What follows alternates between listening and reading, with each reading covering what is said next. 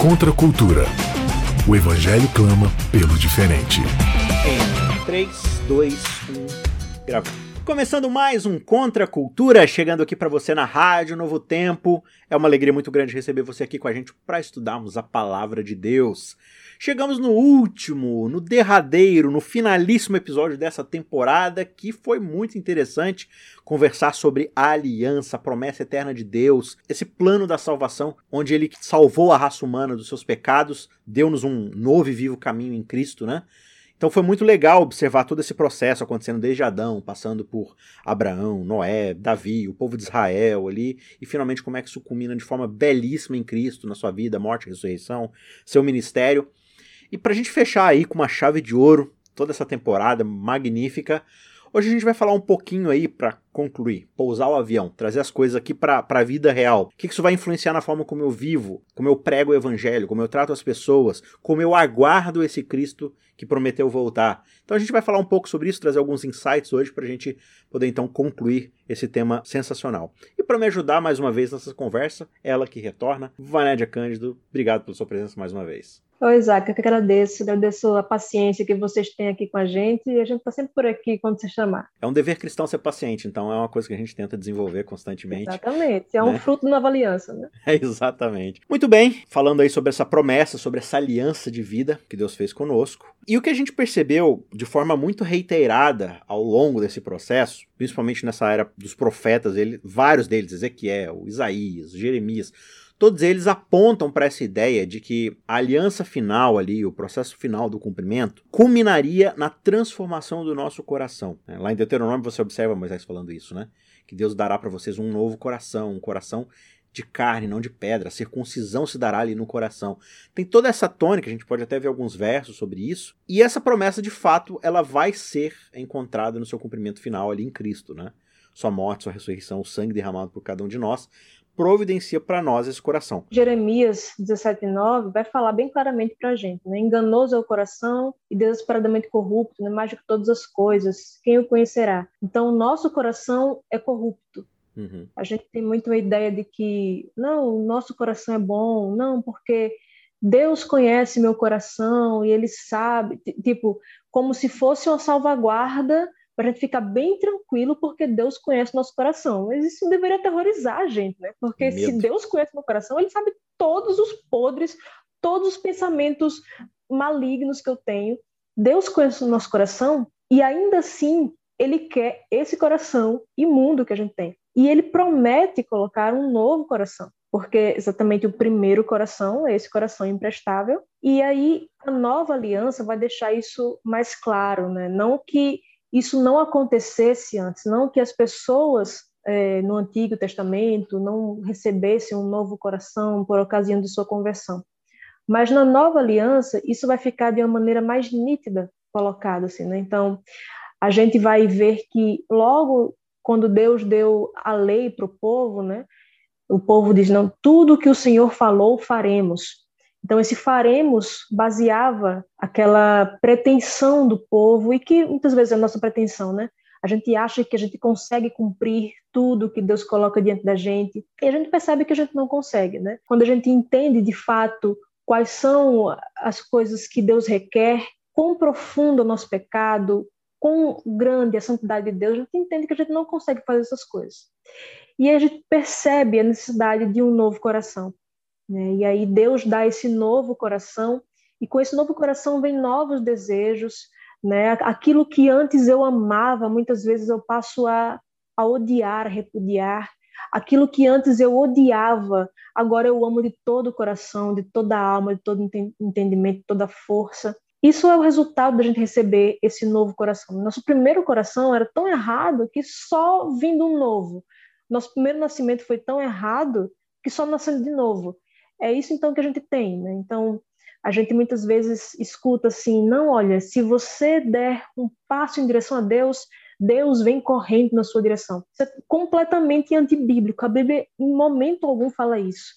A Bíblia fala que o nosso coração é corrupto, que toda nossa tendência é sempre para o mal, de modo que se Deus não, não nos atrair, se Deus não é, usar aquilo que os teólogos chamam de graça preveniente, né? A graça que vem antes, a graça de Deus que já vai nos atraindo, nos chamando antes para que nós possamos nos decidir por Cristo, né? Porque sem isso, sem Deus dar graça, a gente nem ter capacidade de decidir, de crer em Cristo, a gente consegue, né? Porque se, não, se Deus não fizer isso, a gente nunca iria crer, de tão errado que é o nosso coração. Então, a, a nossa liberdade antes disso era uma liberdade somente para o mal, somente para pecar, somente para ir contra Deus, que é a nossa primeira natureza. Mas Deus vai nos dar um novo coração, com ele uma nova natureza que vai militar contra essa natureza anterior. Esse fruto desse novo coração vai nos dar prazer na lei de Deus, vai nos dar prazer em tudo aquilo que é santo, que é puro, que é bom, ainda que a gente viva nessa luta constante, né? A fé cristã, a vida cristã é isso, é uma constante luta, é um constante esmurrar do corpo, como disse Paulo, mas isso é por causa desse coração novo que a gente recebeu, senão não, não tem luta, né? A gente, ah, mas eu, eu fico lutando contra contra o meu pecado. Claro, porque você é santo, porque você agora foi, você nasceu de novo. Senão você nem iria lutar contra o pecado, não iria ter isso. Seria lutar contra as consequências. Mas contra o pecado que Deus abomina, você não iria fazer nada contra isso, porque você iria amar o pecado, né? Agora nós, ainda pecando, mas ainda assim nós odiamos o pecado e queremos ficar cada dia mais longe dele. Essa é a vida daquele que vive a vida do salvo, né? Uma coisa é você, você tá num ambiente onde por mais que você odeie a doença, você invariavelmente vai acabar pegando, porque você tá nesse ambiente, né? A gente tá aí nessa pandemia toda e muitas vezes por mais que a gente tome todas as precauções, a gente acaba pegando. Agora, uma coisa é a pessoa amar a doença assim, né? Tipo, talvez a consequência me dá um, um prazer momentâneo ali e tal. Então é algo que eu almejo, que eu busco, que eu não luto contra. Então é, é isso que a gente vai observando na história da humanidade até hoje. Existe essa diferença entre pessoas que de fato amam aquilo que se opõe a Deus. Elas sentem prazer nisso, elas buscam isso constantemente, sem nenhum tipo de culpa ou remorso, sem nenhum arrependimento, né? De pessoas que de fato já entenderam o quanto aquilo é prejudicial, o quanto aquilo nos aliena de Deus, e por isso mesmo elas querem distância disso, por mais que muitas vezes você vai acabar tropeçando, e, não só tropeçando, às vezes você se pega o tempo todo voltando para aquilo ali, mas ainda assim existe algo dentro de você, o Espírito de Deus, que está falando: olha, você sabe que isso daqui não é o melhor caminho para você. Você sabe que isso aqui não é aquilo que vai te fazer estar bem com Deus. O que te faz estar bem com Deus é Cristo Jesus. É ser aquilo que Deus criou você para ser, que é justamente estar dentro desse relacionamento de santidade com o Pai, com Deus, né? Como era ali na criação, entre Adão, o próprio Deus Criador ali andando juntos, conversando, encontrando um prazer no outro, é, de, de Adão fazer as coisas ali dentro do jardim que Deus criou para fazer. E a gente percebe o quanto isso foi se perdendo no meio do caminho. Né? Hoje a gente encontra prazer justamente no oposto a isso, porque nosso coração de fato é um coração totalmente pecaminoso. E aí você vê, por exemplo, Ezequiel, lá no capítulo 36, é, Deus faz essa promessa, né? Tipo, eu vou colocar o meu espírito dentro de vocês, um novo coração, e farei com que vocês sintam prazer em andar nos meus caminhos. Vocês vão sentir de fato prazer em fazer aquilo que eu criei vocês para fazerem. E a gente já falou aqui, né? A gente enxerga muito essa ideia dos mandamentos como essa obrigação, né? E, e, isso afeta a forma como a gente enxerga, por exemplo, céu e salvação. Porque a gente enxerga céu e salvação como recompensas por fazermos aquilo que é certo, ou fazer aquilo que Deus pediu. E na verdade, o céu, a recompensa do céu, na verdade, é a, é a própria finalidade de fazer a, a vontade de Deus. Por quê? Porque o céu é o lugar onde as pessoas farão por toda a eternidade a vontade de Deus. É nós sermos restaurados a fazer aquilo que Deus nos criou para fazer desde o começo. Então, o céu não é recompensa por fazermos o que é certo. O céu é o ambiente na qual estaremos habilitados eternamente para fazer o que é certo. Então, não é uma recompensa pelo que eu fiz aqui. É poder ter o ambiente adequado, sem a doença, sem o tropeço, sem mais nada que me impeça de fazer aquilo que Deus me criou para ser. Então, eu não estou lutando aqui nas provas da minha vida para poder ter um descanso lá na frente. Eu estou me preparando e estando reabilitado para finalmente poder voltar a ser aquilo que Deus me criou para ser desde o começo. Né? Agora, dentro desse processo de, de nova criatura, né, de, de sermos transformados, é, a gente de fato recebeu de Cristo, dentro de todo esse processo do cumprimento da aliança, acho que um dos grandes processos ali de, de Cristo era mostrar para a humanidade quem de fato era Deus, quem era esse Deus da aliança, restaurar algumas coisas ali que foram feitas, distorcidas ali no, na percepção do, dessas criaturas, do, do, ser humano pecador e tal. E Cristo, de fato, através do, do, evangelho ali, que foi sua vida, morte, ressurreição, todas as coisas que ele representou, dessa boa notícia a respeito da salvação e tudo mais. João, lá na sua primeira epístola, resume isso de uma forma muito bonita, que ele vai dizer o seguinte, 1 João 1.1, o que era desde o princípio, o que ouvimos, o que vimos com os nossos próprios olhos, o que contemplamos e as nossas mãos apalparam a respeito do verbo da vida, e a vida se manifestou, e nós a vimos, e dela damos testemunho, e anunciamos a vocês a vida eterna que estava com o Pai e nos foi manifestada. O que vimos e ouvimos anunciamos também a vocês, para que também vocês tenham comunhão conosco. Ora, a nossa comunhão é com o Pai e com o seu Filho Jesus Cristo. E escrevemos estas coisas para que a nossa alegria seja completa. Por mais que a gente busque certas coisas aqui nesse mundo, elas vão aparentar um pouco de felicidade, um pouco de alegria. Só que a gente percebe que elas nunca vão ser suficientes, porque de fato elas não estão preenchendo o nosso propósito. E o que João me dá a entender aqui é que o ministério de Cristo foi de fato nos reconciliar com a fonte do nosso propósito original, que era justamente o deleite da alegria de estar com Cristo, de ter essa comunhão com Ele. Então ele está falando que, olha, a nossa alegria nunca vai ser completa se ela não estiver baseada no nosso relacionamento com Deus que estava quebrado. Nós estávamos alienados da santidade de Deus por causa do pecado. E agora, por causa de Cristo, de tudo que Cristo fez, agora a gente está novamente dentro desse relacionamento com Deus.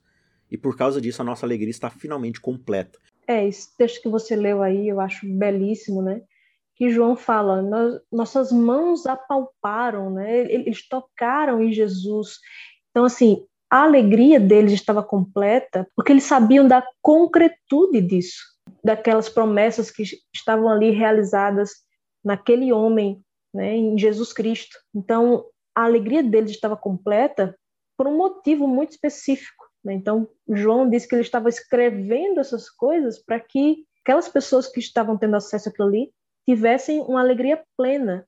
Né? E a gente muitas vezes, a gente vê isso ao longo da história cristã, a gente vê pessoas que minimizam né, a, a alegria, minimizam o contentamento, a gente acha que a gente deve viver uma vida de sofrimento, afinal nós somos cristãos e, e a gente deve realmente se entregar a, ao sofrer, a, aquele ascetismo né, de, de suportar aquelas dores. É claro que existe um aspecto de sofrimento, porque não é uma questão de si, mas uma questão de quando nós iremos sofrer. Né? A fé cristã ela traz isso, ela nos adverte: você vai sofrer, mas esse sofrimento tem um, um propósito, esse sofrimento tem um contentamento nele. Tem também um, uma alegria, a gente pode se alegrar em Deus mesmo em meio ao sofrimento, por causa daquilo que Cristo fez. Esse glamour que se coloca muitas vezes sobre uma vida sofrida, pesada, né? Porque a gente deve não deve sentir prazer, não deve se alegrar na vida. Isso é o contrário do que a Bíblia fala. Você tem, por exemplo, o livro de Eclesiastes, que é um livro assim, digamos, para baixo, né, em certo sentido, né? Porque você vê o tempo todo Salomão, né, tipo um velho ranzinza que já viveu muito, falando para você, olha, nada disso vale a pena, você quer gastar aí sua vida em farra, em bebedice, vale a pena não. Mas você quer ser um cara que vai estudar, você quer ser uma pessoa que se dedica à sua casa, ao seu trabalho, então, também não vale a pena não né? Tipo, nada vale a pena, tudo é vaidade para Salomão.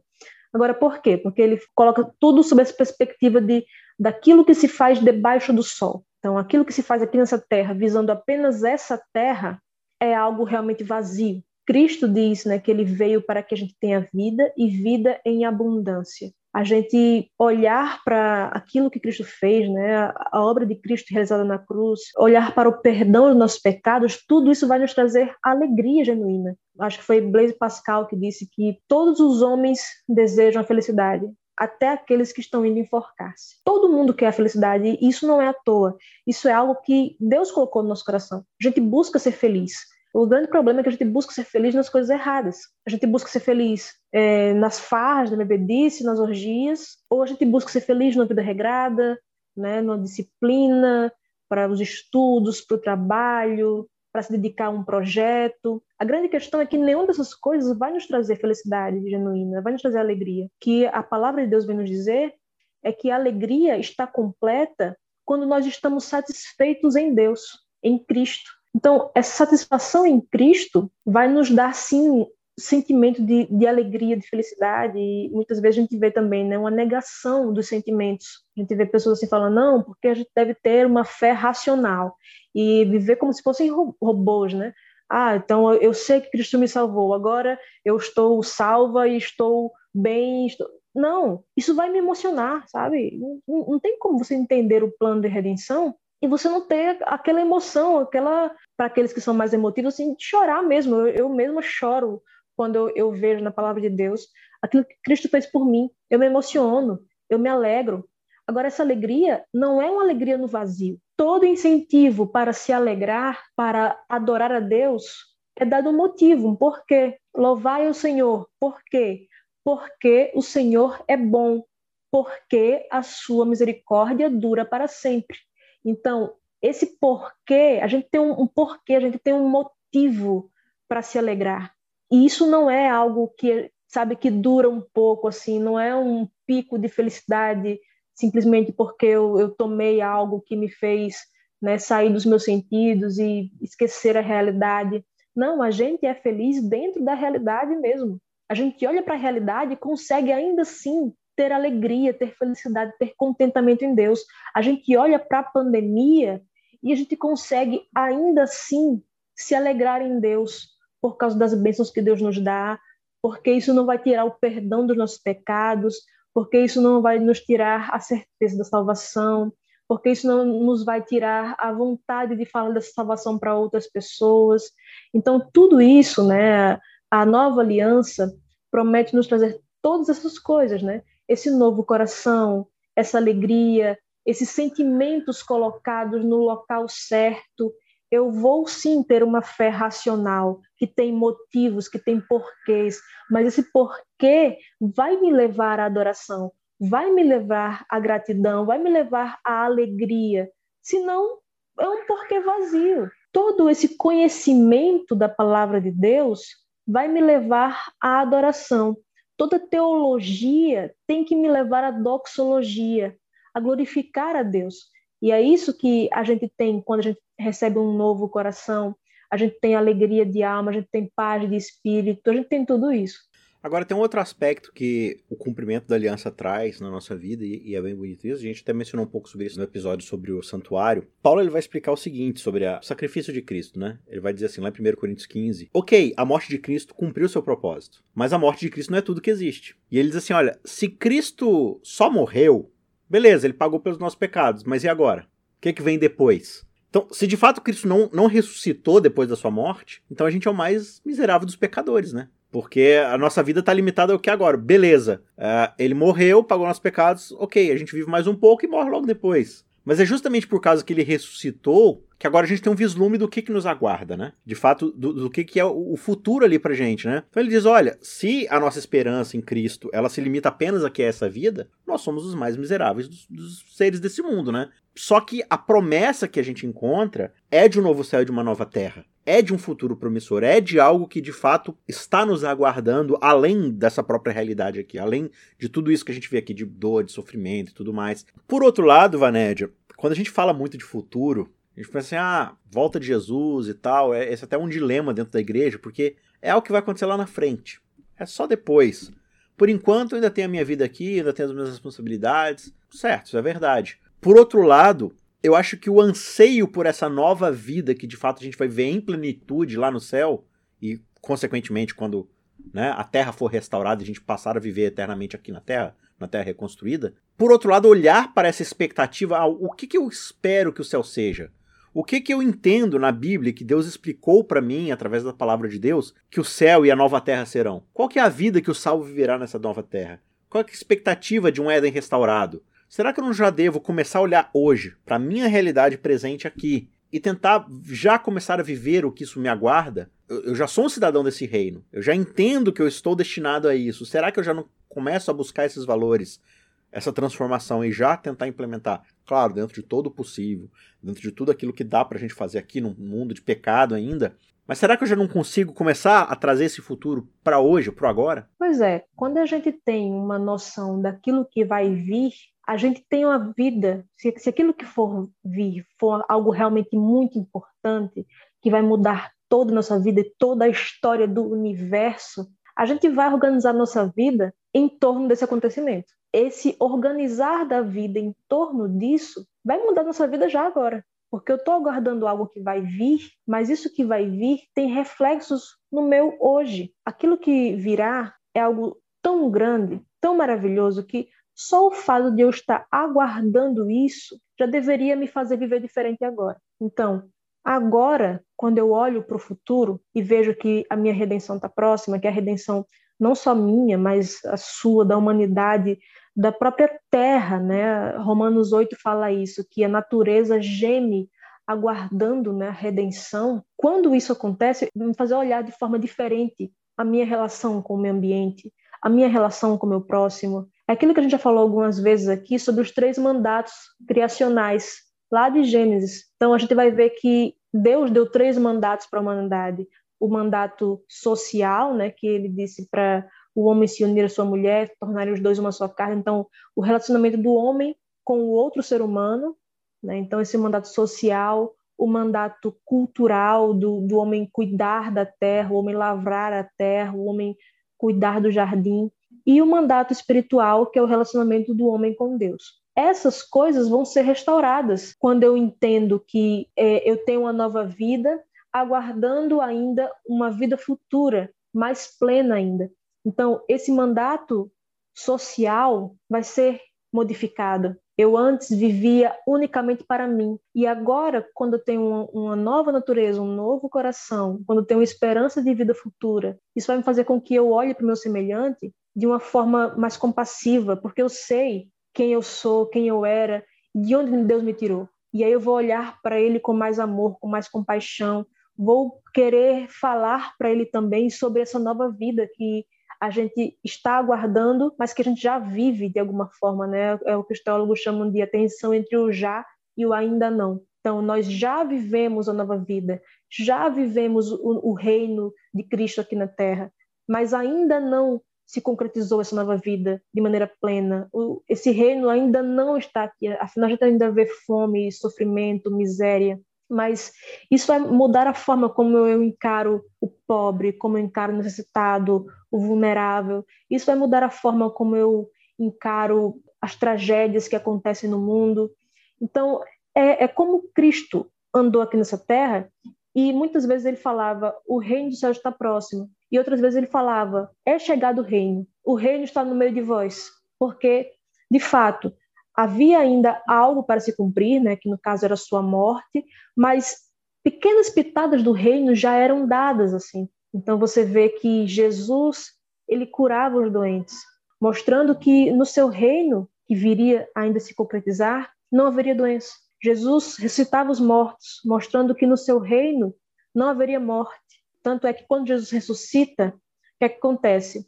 Outras pessoas que estão mortas ressuscitam e entram na cidade, né, mostrando que o poder da ressurreição de Cristo é também poder para a nossa ressurreição do nosso corpo, mostrando que lá no céu as pessoas estarão ali ressuscitadas, restauradas. Então, quando Jesus acalmou a tempestade, já mostrava também pitadinhas do reino, aquilo que Adão tinha perdido, que era o domínio sobre a natureza, o segundo Adão estava ali reconquistando. Então, todas as coisas que Cristo fazia, que Cristo operou, eram vislumbres da nova terra, desse novo reino. Então, de modo que a gente vive hoje em, em eras sobrepostas. Né? A gente está aqui nessa era, né? na, na antiga era, mas a gente também está vivendo uma nova era, de um novo reino. Isso modifica as coisas aqui nessa era, nesse agora porque eu, agora eu sei que eu não preciso viver a minha vida simplesmente para trabalhar, para ter uma estabilidade financeira, para viver uma vidinha aqui de uns 80, 90 anos, 100, cento e poucos anos no máximo e virar adubo. Eu sei que existe um propósito nessa existência. Então, aquilo que eu falei, né? A gente não vai viver a vida apenas para essa terra, para as coisas debaixo do sol. A gente vai viver pensando naquilo que está além do Sol, além desta Terra, além dessa existência passageira e fugaz. E é claro que isso vai mudar toda a nossa existência agora. Né? A gente começa a compreender um pouco qual passa a ser o nosso papel e a nossa missão aqui diante desse vislumbre do futuro, né? Você olha para trás, você vê a morte o sacrifício de Cristo, todo o testemunho dado para os discípulos que foram passados de geração em geração de cristãos, né? De, de testemunhas, de pregadores e tal, isso chegando até nós, conhecendo essa verdade e vislumbrando agora esse futuro que nos aguarda por causa dessa, dessa mensagem, nossa postura não deve ser outra senão abraçar isso e passar a viver isso agora, né? Não só a questão das virtudes cristãs, da transformação de vida, mas o também proclamar isso daí. E aí me lembra muito um texto, outro texto fantástico aqui de, de Coríntios, né? Na segunda carta de Paulo aos Coríntios, lá no capítulo 5, onde ele fala assim lá no verso 14, né? Pois o amor de Cristo nos domina, por causa dessa nova transformação, né? Dessa nova criação que ocorre dentro do nosso coração. E ele morreu por todos, para que aqueles que vivem não vivam mais para si mesmos, mas para aqueles que por eles morreu e ressuscitou, né? Então agora a gente tem a morte de Cristo por nós, não para a gente voltar para nossa vida autoindulgente, de satisfazer nossas próprias vontades, mas justamente agora para vivermos por aquele que morreu por nós. E o que, que significa viver então por esse que morreu por nós? E aí o verso 17 ele continua dizendo o seguinte: Se alguém então está em Cristo, ele é uma nova criatura. As coisas antigas já passaram, eis que elas se fizeram novas. Ora, tudo isso provém de Deus, que nos reconciliou consigo mesmo por meio de Cristo, e nos deu esse ministério de reconciliação. A saber, que Deus estava em Cristo reconciliando consigo o mundo, não levando em conta os pecados dos seres humanos e nos confiando a palavra de reconciliação. Portanto, nós somos embaixadores em nome de Cristo, como se Deus exortasse por meio de nós. Em nome de Cristo, pois, pedimos que vocês se reconciliem com Deus. Aquele que não conheceu o pecado, Deus o fez pecado por nós, para que nele fôssemos feitos justiça de Deus. Texto maravilhoso, né? E aqui a gente encontra o vetor da nossa missão de fato. Olhando para o que nos aguarda no futuro, olhando por que foi feito por nós no passado, juntando tudo isso dentro do presente, qual é a nossa missão aqui? É o processo da reconciliação. Olha, Cristo morreu para que nós nos reconciliássemos com Deus. Portanto, você, meu vizinho, meu amigo, meu colega de trabalho, olha, olha o que Cristo fez por nós, olha o que nos aguarda. Reconcilie-se já com Cristo. Eu acho legal, né, Vanédia, essa, essa expressão que ele fala. É como se o próprio Deus exortasse os outros por meio de nós. Essa é a nossa missão de fato. Conectar essas duas coisas de algo que foi feito e algo que será feito em definitivo, né? Sim, a gente vê muito esse negócio, né? Não, mas olha, se necessário use palavras, né? Pregas necessários de palavras, é Deus não precisa de advogados, precisa de testemunhas. Aí você chega no tribunal e né, o advogado pergunta para você, o juiz, o que, que você viu naquele dia, tá? E você fica lá calado. Mas naquela noite de 11 de setembro, calado, porque você é uma testemunha silenciosa e você vai pregar com a sua vida, com seus movimentos corporais. Cara, assim, o texto que você leu é bem claro, né? Cristo morreu e nos deu o ministério da reconciliação. E qual é esse ministério da reconciliação? Notifica aos homens que se reconciliem com Deus. Então você vai ter que avisar, vai ter que notificar as Ele pessoas. Fala, Deus exorta os outros por meio de nós. Exortar é chamar para o arrazoamento, né? Exatamente. Então a gente vai avisar as pessoas, vai notificar as pessoas, vai exortar essas pessoas, animá-las para que elas se reconciliem com Deus olha, a reconciliação, a, a ponte foi feita, né, por causa de Cristo. Então, você que nasceu inimigo de Deus, porque todo ser humano nessa terra nasce inimigo de Deus, né? Romanos 5 fala isso claramente que Cristo morreu por nós quando ainda éramos inimigos de Deus. Todos nós nascemos filhos da ira, como Efésios 2 fala. Então, a gente é inimigo de Deus, mas a gente tem essa ponte diante de nós o nosso papel é dizer aos outros: olha, a ponta está aqui, atravessa e, e, vamos se reconciliar com Deus. Deus já estendeu tudo, Deus já proveu tudo. Né? Então, a nova aliança vai nos mostrar que a gente tem essa condição de se chegar a Deus agora. E como fala Hebreus, a gente pode se chegar confiadamente junto ao trono da graça por causa de Cristo. Então, assim, será que isso não é motivo suficiente para eu falar isso para as pessoas. Sabe quando a gente está assistindo uma série boa, a gente não vai falar, né?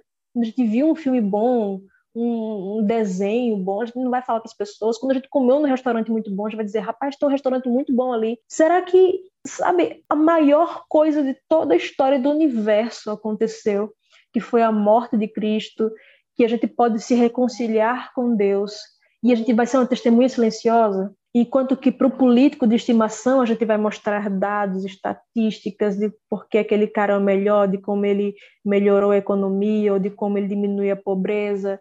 Agora, para Jesus, a gente vai dizer, não, Jesus não precisa de advogados, precisa de testemunhas.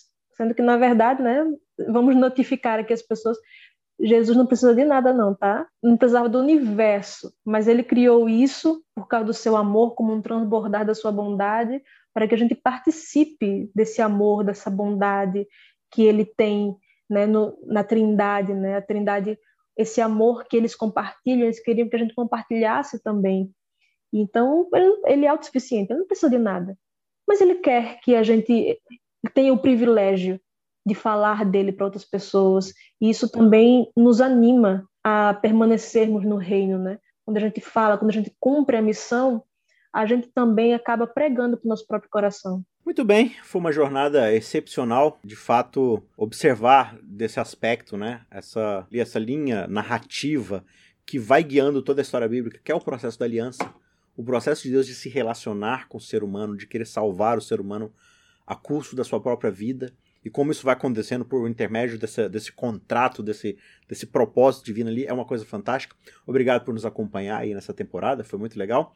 E a gente se encontra na semana que vem para iniciarmos aí uma nova jornada, um novo tema que a gente vai descobrir na semana que vem, então eu aguardo você lá. Até mais, tchau, tchau. Ajude o Cristãos Cansados a continuar produzindo conteúdo cristão gratuito e de qualidade. Você pode fazer uma doação única usando o QR Code do PicPay ou pelo site apoia.se barra cristãos cansados, fazendo contribuições mensais de qualquer valor. Os links estão na descrição.